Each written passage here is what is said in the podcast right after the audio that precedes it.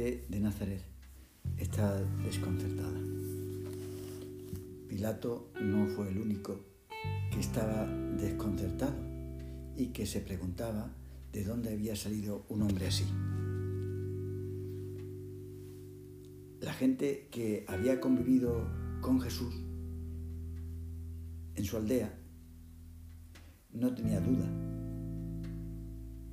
Por eso aquellos que le conocían bien, porque eran de su mismo pueblo, le rechazan cuando Jesús dice que venía del cielo, del Padre, de allá arriba. Sería la misma impresión que nos haría en la actualidad que un mantenedor de un colegio, la persona que realiza los trabajos de conservación de instalaciones, que de buenas a primeras se creyera con más autoridad que el Papa y saliese en televisión pontificando sobre asuntos de teología. Es lógico que dijéramos, pero si este es Paco, ¿qué hace ahí hablando de esas cosas? Todavía la impresión sería más fuerte si notásemos que ese hombre al que vemos diariamente, sin estar loco, se cree Dios.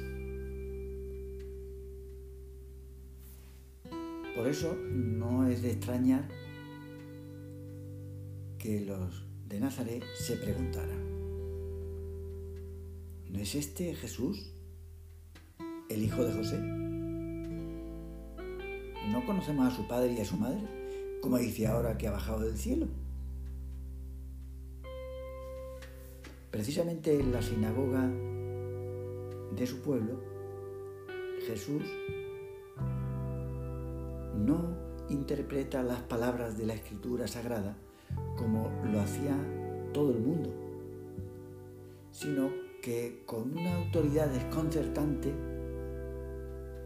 refiere esas palabras a sí mismo y a la misión que tiene que realizar. Y claro, los que le escuchan se asustan, porque el artesano del pueblo es muy atrevido, totalmente comprensible. porque Jesús se coloca de punto de referencia como si Él fuera la clave de la interpretación de las Sagradas Escrituras. Y entre sus oyentes el miedo se transforma en oposición. ¿No este el carpintero, el hijo de María, hermano de Santiago y de José y Judas y Simón?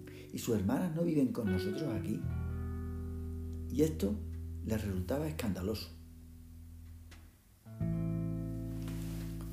Los de su pueblo saben muy bien quién es Jesús y de dónde viene. Es uno más como ellos, que curiosamente alardea de ser algo grande. Sus palabras apuntaban de que era un vanidoso y que aunque en la vida corriente no manifestase su orgullo, lo que decía ahora era inequívoco. Todo eso se traduciría en unas palabras. Pero este, ¿quién se ha creído que es? Está convencido de que es el gran profeta esperado. Todavía el desconcierto de sus paisanos sería mayor al considerar que la aldea de Jesús no había recibido ninguna promesa de este tipo. Por eso Juan refiere que Felipe dijo a Natanael, aquel de quien escribieron Moisés en la ley y los profetas, lo hemos encontrado. Jesús, hijo de José, de Nazaret. Y la respuesta de Natanael es bien conocida. ¿De Nazaret puede salir algo bueno?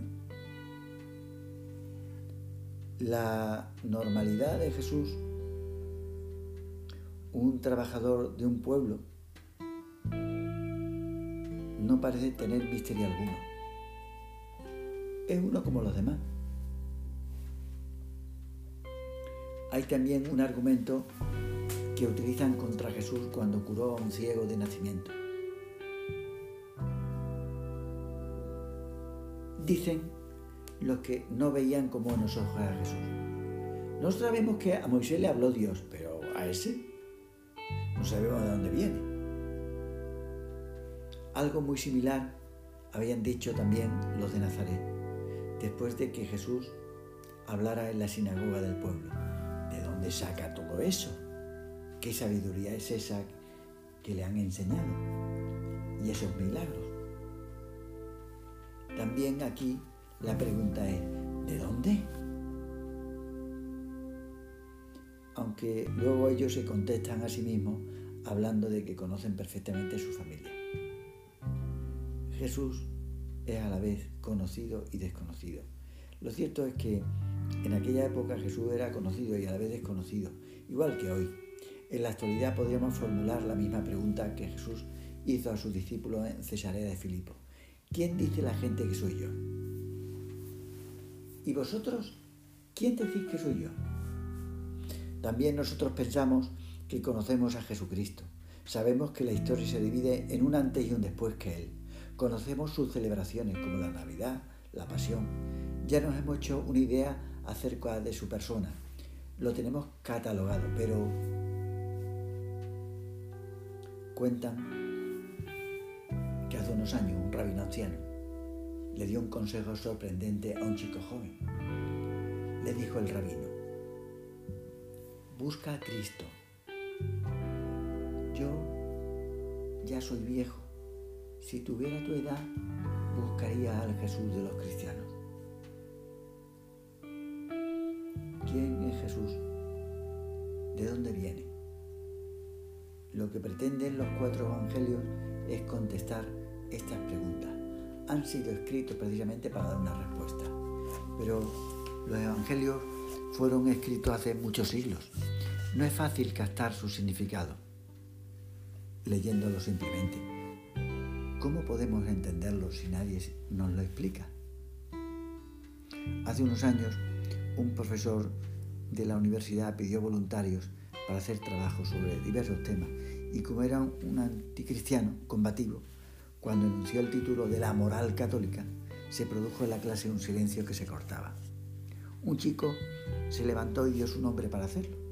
Y el día señalado para la exposición oral del trabajo había cierta expectación y todo el mundo esperaba que criticase la iglesia para congraciarse al profesor.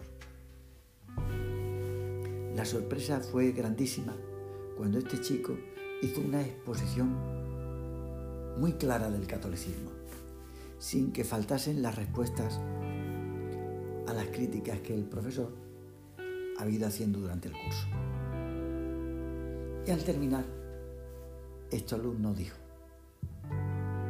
bueno, no he hecho nada más que documentarme, porque yo personalmente soy judío.